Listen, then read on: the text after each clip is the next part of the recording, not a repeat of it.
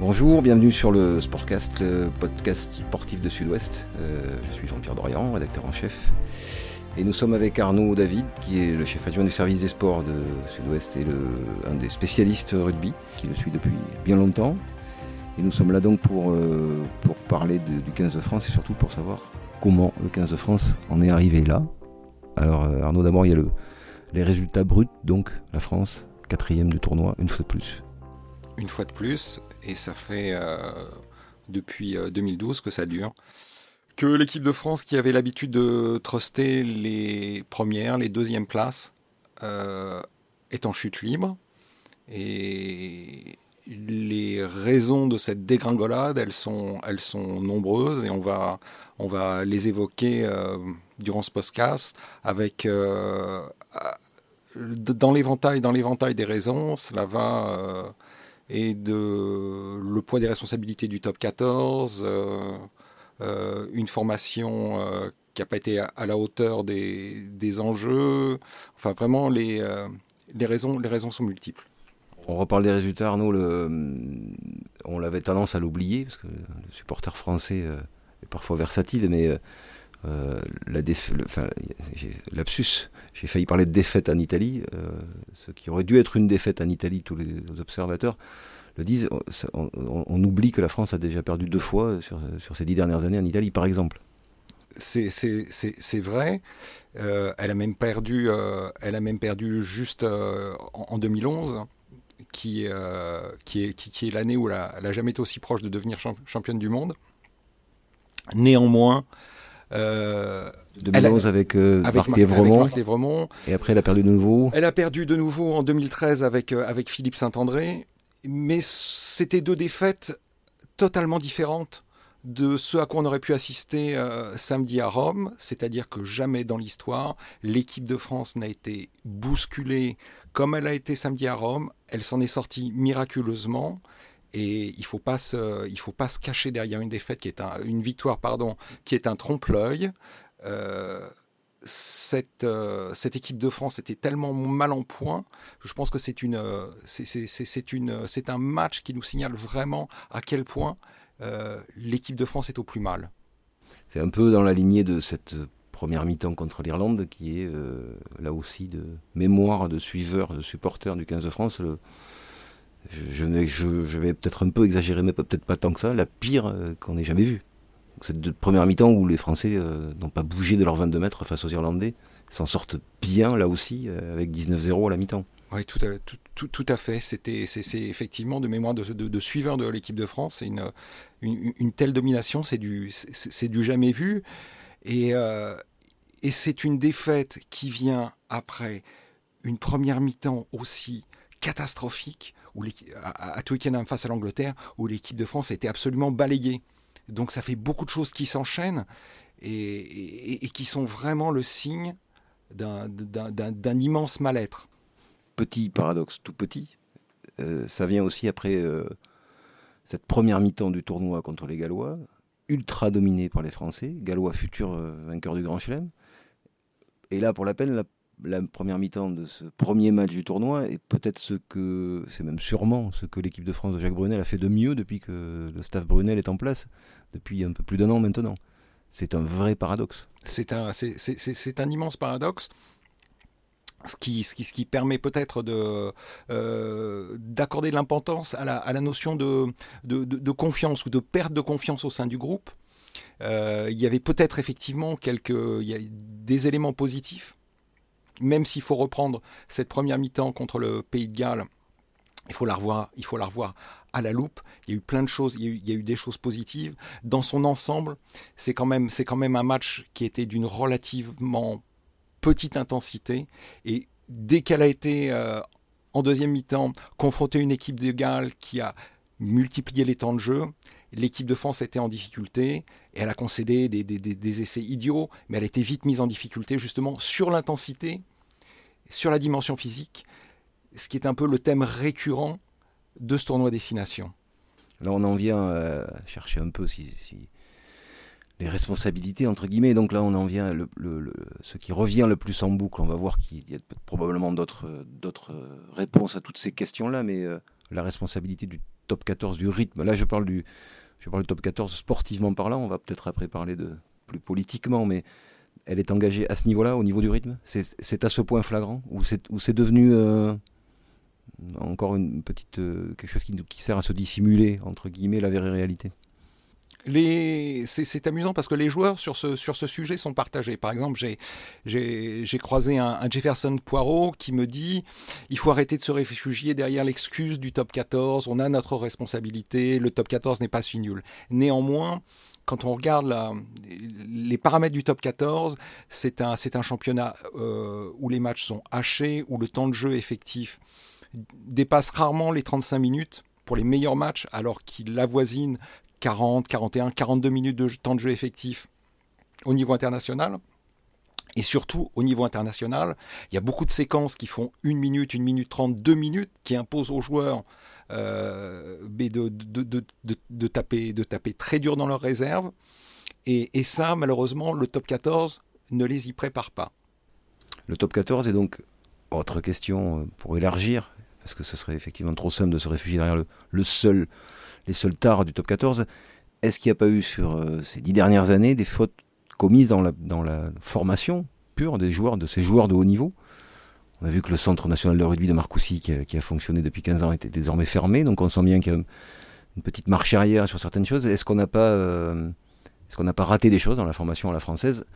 Et, pas forcément, pas seulement techniquement, mais aussi physiquement? Euh, techniquement, c'est une évidence. Il y a une génération qui a été sacrifiée, à qui on a dit que le jeu au pied, ça ne servait à rien. On a pu voir euh, avec les Irlandais ou avec les Anglais combien c'était euh, essentiel. sur le physique aussi, on peut penser que malheureusement, il y a toute une jeunesse en France de joueurs de talent qui est sacrifiée entre, disons, entre 18 et 23 ans. et là, c'est encore une des du top 14, c'est-à-dire que ces jeunes joueurs qui avaient peut-être un talent, euh, un potentiel physique, on leur a pas permis de le développer. Euh, pour deux raisons, parce que, euh, les présidents, pour se rassurer, vont chercher des joueurs étrangers, et donc on a des jeunes joueurs qui souvent jouent peu, et puis, quand, ils jouent, puis certains jouent trop. Voilà. Il faut, il faut, il faut. On a mis beaucoup de temps à imposer, à, penser que des jeunes joueurs avaient aussi besoin de phases de repos, de phases de développement, qu'il fallait structurer euh, leur saison pour les amener au meilleur niveau. Euh, et, même encore, et même encore aujourd'hui, je pense à Thomas Ramos qui est certainement pas le plus grand athlète parmi les jeunes joueurs du 15 de France. Quand il est arrivé pour le tournoi des, des Six Nations, Thomas Ramos avait déjà joué plus de 20 matchs avec le Stade Toulousain comme titulaire ce qui est la norme quasi maximale des joueurs de haut niveau au niveau international. Oui, sur une saison, sur l'ensemble d'une saison. Alors ça, c'est bien de le souligner, mais là je vais jouer la mouche du coche. Est-ce qu'au-delà de ça, on cherche, on n'a pas fini, on va trouver d'autres raisons, d'autres excuses entre guillemets Est-ce qu'il n'y a pas aussi tout simplement, très basiquement, dans les résultats actuels qui durent donc depuis 7-8 ans de l'équipe de France, la part de responsabilité d'une génération euh, entre guillemets perdue à savoir d'une génération peut-être un peu moins douée que les autres, avec moins de leaders, moins de joueurs euh, de très haut niveau, de ce qu'on appelle maintenant un peu facilement ailleurs, et souvent venus de l'étranger, des facteurs X, des joueurs qui changent le... Dans la génération, il y a eu des précédentes, il y a eu des, des, Josion, des Magnes, des, euh, des Emans ou des Claire. Dans la génération précédente, peut-être encore plus, des, des des Blanco, etc. Là, est-ce que cette génération-là ne souffre pas aussi de ça, c'est-à-dire tout simplement d'un manque de talent bah, malheureusement, c'est une, une triste évidence. Si aujourd'hui il fallait constituer euh, une meilleure euh, une équipe du monde, il n'y aurait pas un seul joueur français. S'il fallait constituer une deuxième meilleure équipe du monde, il n'y aurait pas un français. Et une troisième équipe du monde, on cherche vainement un joueur qui pourrait euh, y être invité. Donc oui, il y a, y a un manque de talent dans la génération, mais curieusement dans une génération qui était sacrée championne du monde des moins de 20 ans c'est la génération des, euh, des, des, Médards, des Mermoz, et on a le sentiment que cette génération, elle est passée à côté au niveau, euh, au, niveau international, quand il a fallu franchir le cap chez les grands, mais peut-être parce qu'elle était, elle était très gâtée, cette génération. Elle a tout eu. Trop gâtée. Trop gâtée. Parce que, euh, enfin, disons les choses, c'est aussi la génération qui, financièrement parlant, va, va, ressortir à ce stade comme la génération la mieux payée de, du rugby professionnel français. C'est vrai. C'est vrai, c'est vrai. Et euh, elle a tout eu. Elle a eu euh, euh, des contrats d'image très vite. Elle était sollicitée parce qu'on était en, recherche de nouvelles têtes.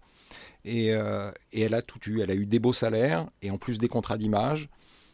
malheureusement, elle n'a pas été tout à fait à la hauteur de, l'investissement et des, et des sponsors et des marques qui ont, qui ont misé sur elle. C'était 2006 ce titre-là 2006, oui. Donc là, on a vu, on va quand même parler de quelques bonnes nouvelles. On a vu peut-être une nouvelle génération au moins commencer à émerger sur ce tournoi de manière claire, un peu pendant la tournée, surtout pendant le tournoi. Est-ce que tu, crois, tu penses, euh, ou est-ce est qu'on s'accroche aux branches en imaginant que cette génération-là va peut-être un peu changer la donne aussi Les Ntamak, les Bamba, les Dupont, et d'autres qui viennent derrière? Mais c'est une génération qui semble avoir euh, pris conscience, qui a conscience du travail effectué elle s'est, elle s'est euh, confrontée, euh, elle s'est, confrontée au, meilleur de sa génération. Elle a gagné. Elle a envie de trouver sa place au sein du top 14. Elle a envie de prendre les rênes rapidement. Il y a vraiment des talents particuliers au sein de, cette génération qui était sacrée au, mois de juin dernier. Des joueurs qui ont été des joueurs dominants et, et qu'on retrouve très vite. Enfin, plutôt à la, qui, nous ont fait du bien durant ce tournoi, qui ont été un, facteur, d'espoir, effectivement. Le petit Damien Penaud, il a rien à envier à personne. Euh, le petit Ntamak, c'est certainement un, un, futur grand joueur. À l'ouverture, au centre, en tout cas, c'est un futur grand, grand joueur. Voilà. Bamba, on a rarement vu un pilier droit aussi performant à l'âge de 20 ans. Donc il y, a des facteurs d'espoir. Et en mêlée et dans le jeu, bien sûr. Et il y a derrière des joueurs, euh, on sait qu'ils auraient, ils auraient pu être là, ils ont failli être là, mais un Jalibert à Bordeaux, euh, il y a d'autres joueurs, euh, peut-être des. Un Laporte à Agen qui a des qualités. Dans la génération de Carbonel à Toulon, est-ce que ce sont des joueurs de, ce niveau-là? Est-ce que dans, dans, le, dans le reste, on va dire, de la génération de champions du monde des moins de 20 ans, il y, a, il y a de la graine de champion qui peut arriver à ce très haut niveau qui nous manque aussi? Parce qu'effectivement, tu parles de, Romain Tamac, si tout va bien, et lui potentiellement quelqu'un qu'on n'a aucun mal à imaginer dans un 15 mondial un jour. Tout à fait, comme euh, euh, dans cette génération, il y avait aussi le petit euh, Jordan Joseph qui était surclassé, 17 ans, numéro 8 à un poste où il n'y a pas beaucoup de, talent en France. Et on peut, on peut, il, travaille avec le Racing dans, dans, dans, un cadre, dans un cadre performant où on lui demande pas de jouer 25 matchs par an. Donc on peut penser qu'un garçon comme ça va arriver rapidement.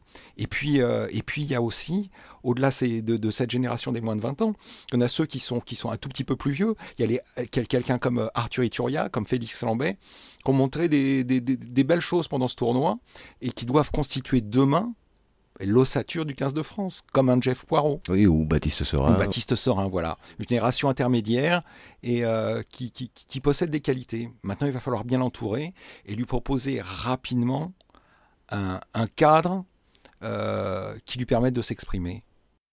Là, on vient à la part de responsabilité euh, qu'a aussi forcément vu le fiasco dont tu parlais au préalable, c'est-à-dire ces deux, non-matchs, ces deux roustes absolus, appelons-le comme ça, contre, subis contre les Anglais et les Irlandais. La victoire euh, arrachée presque par miracle aux Italiens. Là-dedans, partant de cette fameuse première mi-temps contre les Gallois au début du tournoi, quelle est la part de responsabilité tout simplement du staff dans cette espèce de, de lente dégringolade tout au long du tournoi? En corrida, on, on dirait que ce tournoi est allé à Ménos, du haut vers le bas. Du haut vers le bas. Pourquoi? Je pense qu'il y a euh, certainement une, une part de responsabilité du staff. Euh, Camille Lopez et Morgan Parra, qui euh, ont servi un peu de, de bouc émissaire, qui ont été euh, écartés après deux mauvais matchs, il faut le dire, après deux mauvais matchs, deux mauvais matchs, ont quand même quelque part soulevé un coin du voile et évoqué le contenu des entraînements et un contenu, un contenu qui n'était pas, pas celui qu'on, a, qu'ils attendaient pour préparer, euh, pour préparer des matchs de haut niveau. On a senti une équipe de France en manque, en manque de repères, et ce manque de repères, c'est bien que euh, bien que le staff ne le, ne le donne pas. Ce qui nous revient aussi, ce sont des, euh, des contenus d'entraînement qui correspondent pas à ce qui se fait ailleurs. Et ça, les joueurs le savent. C'est-à-dire que quand avant Irlande-France, on fait dans la semaine un entraînement qui dure deux heures et demie à un tout petit tempo, ça correspond absolument pas à ce que les joueurs vont vivre le samedi. Et ça, ils le savent. Ça, ils le savent. D'où perte de confiance, d'où forme de défiance vis-à-vis du, staff. On travaille pas on n'a pas travaillé pendant ce tournoi de manière harmonieuse et il faut s'interroger effectivement sur euh, les compétences de Jacques Brunel. Que Jacques Brunel soit un, euh, ait été un grand entraîneur, qu'il voit le rugby parfaitement, oui. Mais à quel point sa, sa connaissance de la modernité du jeu, à quel point est-ce qu'elle est pointue, on peut s'interroger. Sur son rôle de manager aussi, tout simplement. C'est-à-dire de, de, de, meneur d'homme. Il, il, peut, évidemment, a priori, il est assez peu contestable que le, la connaissance de ce sport, il l'est, mais est-ce qu'il est toujours le, l'homme de la situation pour mener un staff, amener des joueurs avec lui euh? Il a certainement été quand il est arrivé après, euh, après Guinoves, qui était très dur. Et il y avait une rupture, il y avait un divorce au sein des, entre les, une partie des joueurs et, et Guinoves. Euh, Jacques est arrivé, Jacques Brunel est arrivé, c'est un homme consensuel, il est à l'écoute, il est dans l'empathie. Simplement, simplement, peut-être est-ce qu'il manque euh, un peu d'autorité, un peu de charisme, un peu de leadership. Et, et ça, les joueurs, ça, les joueurs le ressentent. Et quelque part, ces joueurs-là qui sont, qui sont de jeunes joueurs dans une équipe en reconstruction, il y a forcément l'attente d'un chef, l'attente d'une voix, d'une direction, d'un chef. Voilà ce que euh, ce ce qu'est un Eddie Jones avec l'Angleterre, un Joe Schmidt euh, avec l'Irlande, un Warren Gatland. Qui sont autant de candidats peut-être pour euh, reprendre le 15 de France après le Mondial 2019, a priori. Potentiellement. Potentiellement. Disons que. Ils seront sur le marché. ils seront sur le marché. Le, là-dedans, il y a évidemment aussi notre part de responsabilité, c'est peut-être même finalement la plus grosse, même si c'est celle qui est la moins proche du terrain, c'est la part de, des dirigeants, pas forcément actuels, mais historiques et, à travers les temps, de la fédération comme de la ligue, qui ont finalement euh, continué d'imposer un modèle qui n'est peut-être plus le bon à l'échelle mondiale quand on voit, pour être très clair, et je vais te laisser le développer. Mais aujourd'hui, la France est quasiment la dernière. L'Angleterre étant un peu comparable, mais avec euh, une autre manière de fonctionner. Mais c'est le dernier endroit où euh, les clubs sont potentiellement, y compris financièrement et donc sportivement, plus puissants que ne l'est la Fédé, donc le 15 de France. En gros, est-ce que le 15 de France n'est pas aujourd'hui euh, derrière la vitrine du top 14 pour, Parce que historiquement, le 15 de France a toujours été la vitrine du rugby français. Aujourd'hui, a-t-il les moyens de l'être compte tenu du modèle économique du rugby français? On s'est, enfermé dans un modèle qui, était, qui plaçait, qui plaçait l'équipe de France euh, au deuxième rang de ses priorités. Et ça, ça date, date de, bien longtemps. La ligue s'est, la ligue s'est, développée, le top 14 s'est, développé, est devenu un monstre. Et malheureusement, en allant en finale de la Coupe du Monde 2011, l'équipe de France et de Marc Livremont a, a rendu un très mauvais service au rugby français et au 15 de France. Parce que comme on était en 2011 en finale, eh bien tout était parfait, on ne remettait pas absolument pas le modèle en cause, alors que toutes les autres nations avaient entamé leur évolution. C'est là le virage, hein. c'est vraiment dans ce, virage des années 2010, là, tout début des années 2010, que le virage s'est produit ailleurs et que la France n'a pas pris. Voilà, nous on n'a pas repensé notre, notre modèle, les, les autres ont tout axé sur leur équipe nationale et, euh, et, et nous on s'est caché jusqu'à ce quart de finale misérable en 2015 contre les All Blacks, il a fallu que l'équipe de France prenne 60 points pour qu'enfin la Ligue et la Fédération se réunissent et essayent d'imaginer, de travailler en commun, d'avoir des mises à disposition des joueurs qui ressemblent plus ou moins à ce qui se faisait ailleurs. Aujourd'hui, ce cadre, il existe. Il faut reconnaître à Bernard Laporte et à Serge Chimon un mérite, c'est d'avoir achevé de, structurer cette, mise à disposition. Aujourd'hui, l'équipe de France, l'entraîneur de l'équipe de France a quasiment les mêmes conditions de mise à disposition que l'entraîneur de l'équipe d'Angleterre. Reste maintenant, dans ce, le cadre qui a été trouvé, eh bien, il, faut, le remplir, il faut qu'il y ait du contenu, ce qui n'existe pas en France aujourd'hui, et ça on pourra en parler. Une des problématiques aujourd'hui, c'est la gestion des internationaux, c'est leur suivi devant, dans l'intégralité d'une saison. Et, et, là, on a un vide. Le lien entre les clubs et l'équipe de France, il n'existe pas réellement. L'étape d'après, c'est celle-là. Tu, tu l'as dit, pour ce qui est de la mise à disposition, on est désormais à peu près à l'équivalent de ce qui se fait de mieux. Donc en termes de comparaison, on est au bon niveau. Euh, l'étape d'après, c'est d'arriver à trouver le vrai fonctionnement qui fait que ce, deux, deux entités qui n'ont jamais appris à fonctionner ensemble club d'un côté, équipe de France de l'autre. Finalement, on a beau se... Donc, avant, ça fonctionnait, on prenait les meilleurs des clubs et on s'en débrouillait en sélection. Aujourd'hui, compte tenu du niveau auquel les autres sont montés, il faut qu'en France, on, monte à ce niveau-là. Et donc, effectivement, le staff de l'équipe de France soit celui qui dise tel entraîneur de club ne fait pas jouer ce joueur-là parce qu'il est fatigué. C'est ça, le, concrètement, c'est ce que ça veut dire. Concrètement, c'est ça. Ou de lui dire, ce joueur-là, il faut que tu lui fasses travailler tel, dans, tel domaine. Prenons l'exemple de, Warren Gatland au Pays de Galles. Il a ce qu'il appelle, ils ont mis en place un logiciel, un partage de données. Il a ce qu'il appelle le euh, passeport data. Et en temps réel, il sait exactement ce que son joueur, son joueur international a effectué au jour le jour. Voilà. Et c'est ce modèle-là qu'il faut construire.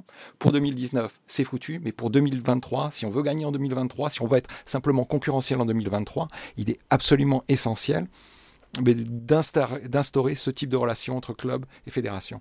Tu l'as dit, pour 2019, c'est foutu. Quand bien même, là, on est allé très loin, on a essayé du moins d'aller très loin dans les explications un peu fondamentales, mais sportivement, est-ce qu'il est encore possible d'espérer quelque... Qu'est-ce qu'il est possible d'espérer pour ce 15 de France dans cette Coupe du Monde? A commencé, euh, rappelle-le, par la composition de sa poule. La composition de la poule, hein, la poule elle est difficile. On va commencer par, euh, par, jouer euh, l'Argentine et puis il y aura les Tonga, les États-Unis, l'Angleterre pour finir. L'espoir, c'est de. Et Bernard Laporte n'a pas fixé d'autres objectifs. Il faut se qualifier pour les quarts de finale. C'est la poule de la mort de cette, de cette édition. Il faut en sortir. Après, ce sera du bonus. Mais déjà, un quart de finale, ça permettrait au rugby français et à l'équipe de France de se projeter vers 2023 sur une note un petit peu optimiste. Rappelons-le, jamais l'équipe de France, à, aucun moment dans l'histoire des Coupes du Monde, euh, n'a fait moins bien que quart de finaliste. Et ce n'est pas arrivé souvent, c'est arrivé deux fois. Donc sortir de, ne pas sortir de la poule, ce serait... Euh, ce serait un traumatisme et on le paierait pendant, pendant de longs mois et quelque part ça hypothéquerait déjà euh, la dynamique qu'il faut lancer très vite sur 2023. Merci beaucoup Arnaud. Voilà, c'était donc euh, le Sportcast de, Sud-Ouest. Vous pouvez euh, retrouver sur, vous pouvez le retrouver sur sudouest.fr ou sur Pipa ou sur vos applis podcast. N'hésitez pas si vous avez des remarques ou des suggestions à nous contacter sur podcast@sudouest.fr et surtout allez euh, écouter tous les épisodes précédents, parce qu'il y en a déjà quelques-uns qui s'amoncellent. Merci encore donc Arnaud, David, et à très bientôt. À bientôt.